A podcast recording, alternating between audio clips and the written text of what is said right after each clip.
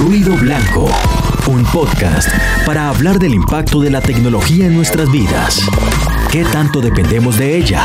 ¿Y cómo puede llegar a ser la vida digitalizada? Más de un billón de sitios web alojan información para ser consultada por la mitad de la población del mundo, que corresponde a la cifra de quienes tenemos acceso a Internet. Sin embargo, se dice que el 75% de los sitios web solo se limitan a copiar información y ni siquiera verifican si es verdadera o falsa. Y eso solo para mencionar uno de los tantos problemas con los cuales nos enfrentamos cuando hablamos de contenidos en digital. ¿Será que nos enfrentamos a un mundo saturado de información pero falto de criterio en digital? Bienvenidos a Ruido Blanco, donde nos acercamos a lo fascinantemente aterrador de la tecnología. Soy Adriana Molano, analista de tendencias digitales y hoy conversaremos con Mauricio Jaramillo, periodista de tecnología, creador de la iniciativa Hangouts de Periodismo y director del medio Impacto TIC con quien hablaremos sobre la infoxicación, la verdad en la web y la forma en que estamos creando criterio digital. Bienvenido Mauricio. ¿Será que eso de pensar quedó atrás y ahora solo nos dedicamos a consumir contenidos casi sin leer?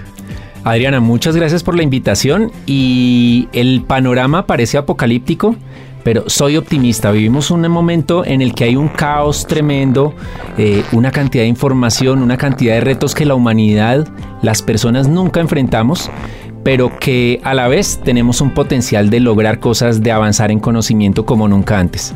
Entonces, retador, pero optimista, sigo optimista con lo que viene. Bueno, vamos, vamos a empezar este ruido blanco con optimismo. Pero para entender ese optimismo, quiero que nos paremos desde un concepto que se ha escuchado y que a veces no tenemos claro. Infoxicación. ¿Eso suena a que estoy como intoxicada de información o qué? Es un concepto súper interesante que viene del inglés eh, Information Overload o sobrecarga de información. Y lo interesante, Adrián, es que el concepto en español nació, o el término infoxicación, en 1996, cuando la web estaba en sus comienzos, llevaba tres años, cuatro años, y cuando todavía Google que fue el que nos habilitó el acceso a tanta información, no había nacido.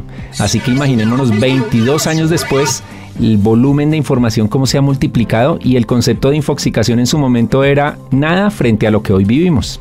Pues Mauricio, tú trabajas mucho desde la perspectiva de marketing de contenidos y eso, eso es muy positivo justamente cuando uno está pensando en qué pasa con este mundo de información. Y vamos a pensar que es bueno que haya alguien que le filtre a uno.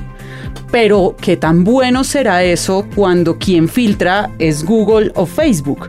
Y estamos hablando de las llamadas burbujas, en donde yo entro y veo que todos en mi red social están pensando alineados con X o Y temática. Pero resulta que esos todos terminan siendo el producto de un algoritmo. ¿Ahí qué sucede? Definitivamente el tema de las burbujas de información puede ser un problema. Surgió cuando Google era el todopoderoso, no había un contrapeso. Eh, luego se potenció con Facebook y entonces está la burbuja de los que solo personalizan tanto Google o, Google personaliza tanto sus respuestas que le presenta lo que quiere ver y en Facebook pues los círculos de amigos y contactos y aíslan de la realidad. Pero Adriana, yo quisiera hacer la reflexión y lo vivimos hoy en Internet, pero imaginémonos en un mundo pre-Internet, imaginémonos en los años 50 o en los 80, cuando aquí acudíamos como audiencias, como público, como ciudadanos, a uno o dos medios de comunicación que nos presentaban la realidad de, su manera, a su manera. ¿Con quién interactuaba uno para analizar, criticar, comparar esos contenidos de los medios? Era muy difícil. Los medios casi que definían sin necesidad de toda la complejidad de hoy la realidad de la gente. Y, er, y la época gloriosa de los más media era eso. Pon un mensaje en horario triple A y conquistarás el mundo. Hoy en día es mucho más complejo para los que lo quieren hacer bien y para los que lo quieren hacer mal. Es armen una burbuja o manipulen la burbuja de información de Google o de Facebook o de otras plataformas para lograr eh, manipular la opinión pública. Pero siempre sucedió. Bueno, pues tú acabas de poner acá un tema muy, muy álgido sobre la mesa y es el de apedrear. Pero yo lo voy a llevar conectado con unos hechos que han sucedido recientemente, unos desafortunados, por no decir que aterradores hechos que han sucedido recientemente, y es el caso de la justicia tomada a manos de los ciudadanos que a través de WhatsApp se informan y reciben un dato, una cadena, diciendo que, por ejemplo, lo que sucedió en México hace, hace algunas semanas, asociado a hay dos personajes, dos hombres que están en el barrio tal, que tienen estas descripciones, incluso se circulan algunas fotos, y se argumenta, esta cadena de WhatsApp argumenta que ellos son, eh, están raptando niños para extraerles los órganos y comercializarlos.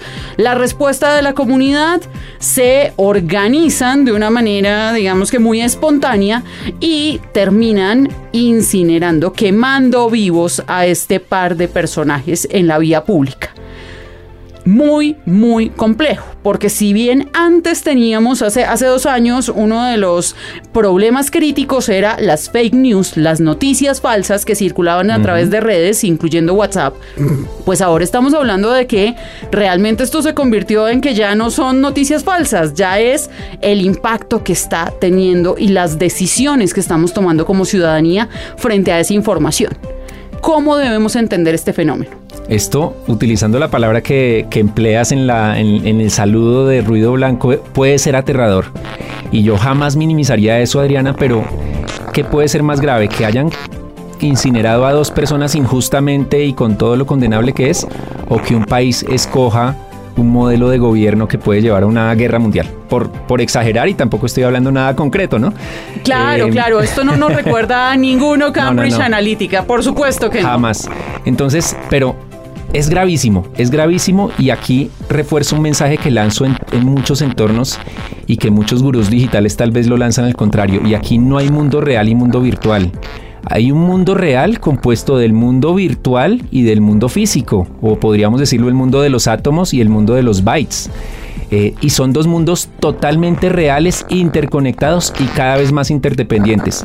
Si uno de nosotros en Twitter eh, amenazara a alguien, podría ir a la cárcel, podría tener una investigación, más los líos de reputación, eh, desde un mensaje en Twitter. O una persona en la calle, eh, en un estado de alicoramiento, puede decirle a un policía, usted no sabe quién soy yo, y cualquiera otra persona lo graba y se vuelve un tema mediático y, viral.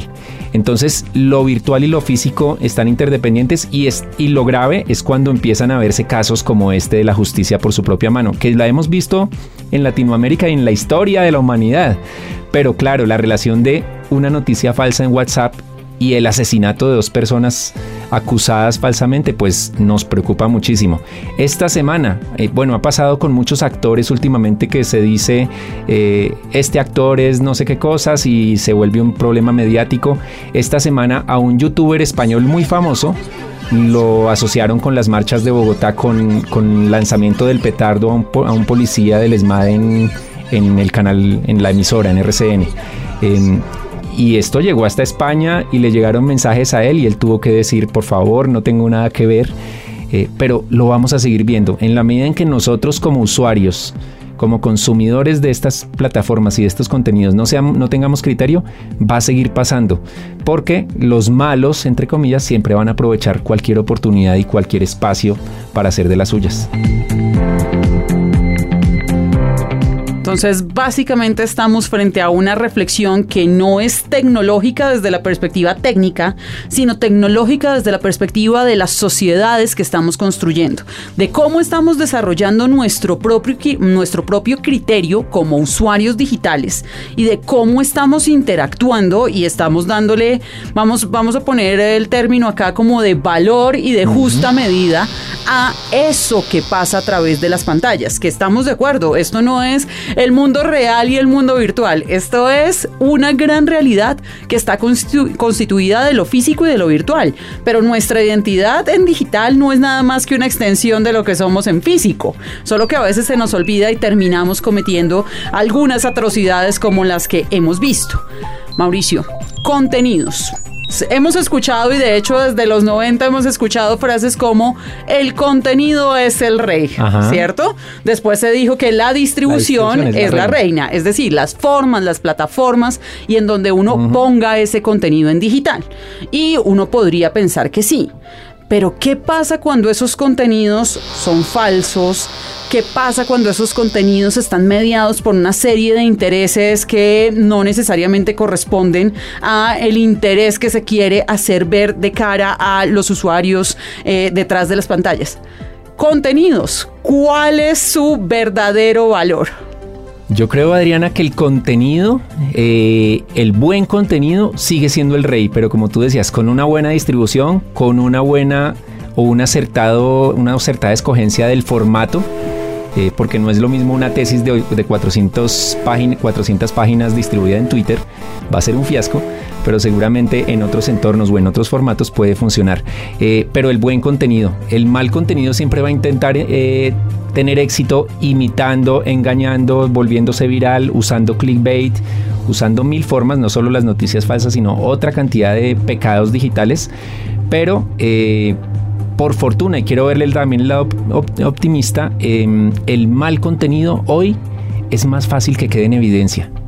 Miremos, las noticias falsas son la, secuela o la versión actual de las leyendas urbanas que están en nuestra, en nuestra humanidad desde sus comienzos. Las leyendas urbanas se demoraban tal vez décadas o siglos en, en volverse algo de la cultura, pero ¿cuánto cuesta sacar una leyenda urbana de la cultura? Mientras que una noticia falsa se vuelve viral en cuestión de horas y global, pero también hay mucha gente y muchas organizaciones que están trabajando como contra esto y en cuestión de días o semanas pueden desmontar una noticia falsa. Obviamente hay casos demasiado en los que ya es demasiado tarde, pero la batalla eh, se puede dar con tecnología también y en, los, en las plataformas digitales. Ahora, el buen contenido siempre triunfará, Adriana. Muchas veces se dice eh, con esto, este, esta situación de la sobrecarga de información, de la infoxicación, que no hay tiempo para el contenido que el ser humano, no sé si, me imagino que lo has visto en alguna conferencia, sale el pez dorado y dice, el, el, conferencista dice, el pez dorado tiene 8 segundos de atención, ahora el ser humano solo tiene 6 segundos. Eh, y, se, y la explicación es que o el ejemplo que dan es que en YouTube el comercial se demora 6 segundos y si uno o 4 y si uno no dio clic se murió el comercial. Pero un buen contenido triunfa y un ejemplo que doy contrario a eso de los 6 segundos es cuando una serie de Netflix lo engancha a uno. No sé, Adriana, si has hecho maratones de Netflix. Sí, debo, debo confesarme que sí, al igual que muchos de nuestros oyentes, estoy segura que maratoneamos la serie y se nos acaba y seguimos con otra y nos da hasta síndrome de abstinencia. Entonces mira lo interesante, yo también he hecho mis maratones no tan seguido como quisiera, pero ocho horas seguidas viendo una sola serie, 12 capítulos o 14 capítulos de varias temporadas y uno no se despega y ahí donde están lo de, la, lo de los mil estímulos, lo de las notificaciones, lo de, la, lo, lo de que no hay tiempo para nada, cuando el buen contenido realmente es bueno y además atractivo, enganchador, no hay excusas y va a funcionar. Así que el desafío de los generadores de contenidos, de los que queremos hacer buenos contenidos, más allá de la calidad, de la velocidad, de, todo esto, es enganchar como hace una serie de Netflix. Bueno, gran reto queda para todos los que estamos trabajando en contenidos. Suena muy fácil, sí, solo hay que de pronto maratonear otras tantas de las series para entender cuál es la forma en que están desarrollando estos modelos. Pero Mauricio, te quiero preguntar, claro, tenemos una gran responsabilidad todos los que somos productores de contenidos.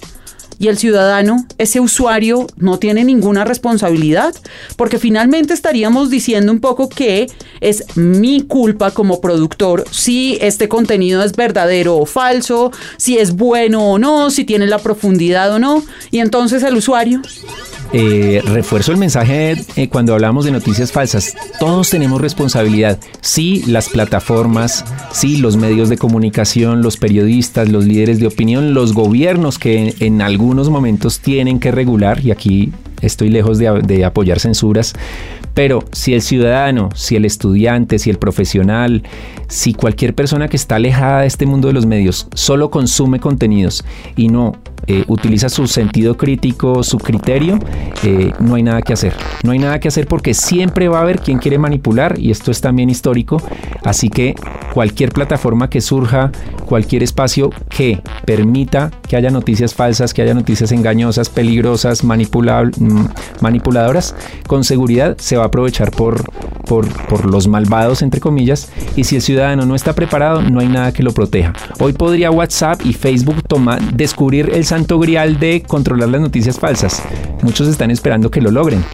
Con seguridad no lo van a lograr tan fácil, pero si lo logran, los que crean noticias falsas y los que manipulan buscan otras plataformas. Así que eh, si el ciudadano no pone de su parte, vamos a estar lejos de encontrar una solución. Vamos perdiendo todos.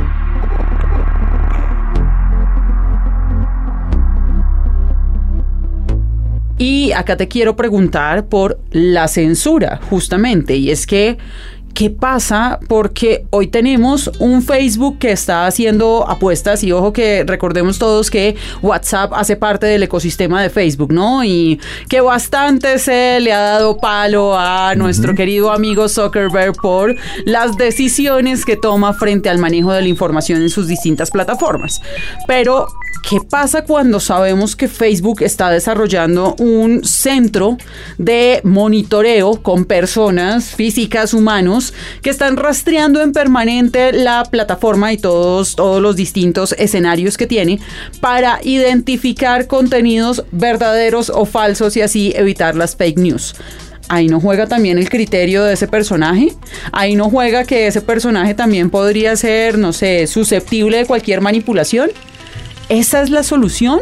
O peor aún, la solución debería estar en un algoritmo. Y entonces, ¿cómo me forman una nueva burbuja más grande? ¿Tú qué opinas, Mauricio? Adriana, si tuviera la respuesta no te la daría porque voy, la patento y se la vendo a Mark. Es muy complicado. Si se lo dejamos a un algoritmo, el algoritmo es neutro entre comillas, pero tiene un sesgo desde la programación. Si se lo dejamos a personas humanas, somos todos humanos y todos tenemos una subjetividad. Imaginemos temas sensibles como el aborto, como, bueno, los políticos, incluso temas que parecen que son mm, tranquilos como el deporte. Eh, y siempre pensamos diferente, así que si le dejamos eso a unas personas simplemente con unas bases, unas normas básicas, pues las subjetividades van a entrar ahí. Si lo dejamos a la ley de la selva para que se resuelva solo y se solucione, se autogestione, pues hemos demostrado los 1.600 millones de Facebook que no fuimos capaces, si es que hablamos solo de esta plataforma. Así que es muy complicado. Yo optaría por una mezcla de algoritmo con personas, porque definitivamente todavía el software la inteligencia artificial está en menos de un 5% de a donde puede llegar y todavía se equivoca y vemos eh, censuras de fotografías que parece que Facebook piensa que son triple X y realmente son porque tienen un color parecido al de la piel y, lo bloquean en Instagram también, que es de Facebook. Así que yo optaría por un punto intermedio, pero el lío es quienes toman las decisiones, quienes toman las políticas y aquí es Facebook. En este caso, no se lo podemos delegar ni a un gobierno, a menos que un día Mark Zuckerberg dijera vamos a convocar a los científicos sociales más preparados del mundo y vamos a experimentar una solución conjunta, pero no creo que lleguen a ese grado de humildad. Em, así que yo diría confiar lo que podamos confiar en las plataformas, no solo en Facebook, pero también prevenirnos, cuidarnos, tener criterio como usuarios. Bueno, pues mientras Mauricio tal vez encuentra la respuesta para vendérsela a el equipo de Facebook, quisiera que nos contaras un poco de el proyecto que tú estás liderando en este momento, Impacto TIC. Impacto TIC es un medio, pero también es un ecosistema que está muy pegado del marketing de contenidos, de la generación de contenidos de valor, de la distribución de valor ¿Qué es Impacto TIC? Gracias Adriana, no venía preparado para hablar de Impacto TIC, los periodistas somos muy poco autopromocionales, pero sí, básicamente Impacto TIC es un medio de comunicación eh, enfocado en tecnología, innovación y ciencia y en es el impacto que generan. Tal vez después de 20 años o de 16 años de cubrir tecnología muy enfocada en producto, eh, me, me, presioné o me interesé mucho más en el impacto, cómo esto está cambiando la vida de la gente, de los gobiernos, de las empresas. Y como lo decías, es un ecosistema. Tenemos aliados, medios de comunicación aliados que algunos dirían son competencia de ustedes, no, son amigos y son aliados porque todos apuntamos al final a un mismo lado. Eh, ayudar en el desarrollo digital de Colombia, en la transformación digital de las organizaciones. Entonces trabajamos en equipo em, y con muchos planes. El marketing de contenidos, que lo mencionabas, es nuestra fuente de monetización. Nosotros no vendemos pauta, podríamos venderla y si algún anunciante en este momento me llama y me dice tengo 100 mil dólares en pauta en banners, fantástico, pero creo que el negocio y el impacto digital ya no está en los banners y menos cuando no es un medio que apunte al clickbait y al altísimo tráfico indiscriminado. Entonces el marketing de contenidos periodísticos es nuestra apuesta y hemos encontrado algo muy interesante Adriana, que las empresas están empezando a entender que el contenido entre más periodístico, entre más independiente y más real sea, mucho mejor. No nos ha pasado todavía que un potencial cliente nos diga, bueno, pero tienen ustedes que hacer un public reportaje en el que, en el que digan que somos el líder mundial y el mejor eh, porque o si no, no les pagamos. No nos ha pasado y eso es un buen indicador de que las organizaciones están empezando a entender que por ahí es el camino con el contenido de valor. Bueno, pues apostando por el contenido de valor, ese que realmente debería seguir siendo el rey y pensando en la independencia, en la profundidad y en la velocidad, vamos a despedir a Mauricio Jaramillo, director de Impacto TIC. Muchas gracias por acompañarnos en esta edición. Adriana, mil gracias. Eh, tenía más susto del de lo normal contigo como entrevistadora, pero no, te portaste bien. Eh, bueno, muchas gracias, querido Mauricio. Me alegra tener este cierre, pero además hasta aquí nos llega ruido blanco en esta edición. Conéctese bajo su propio riesgo.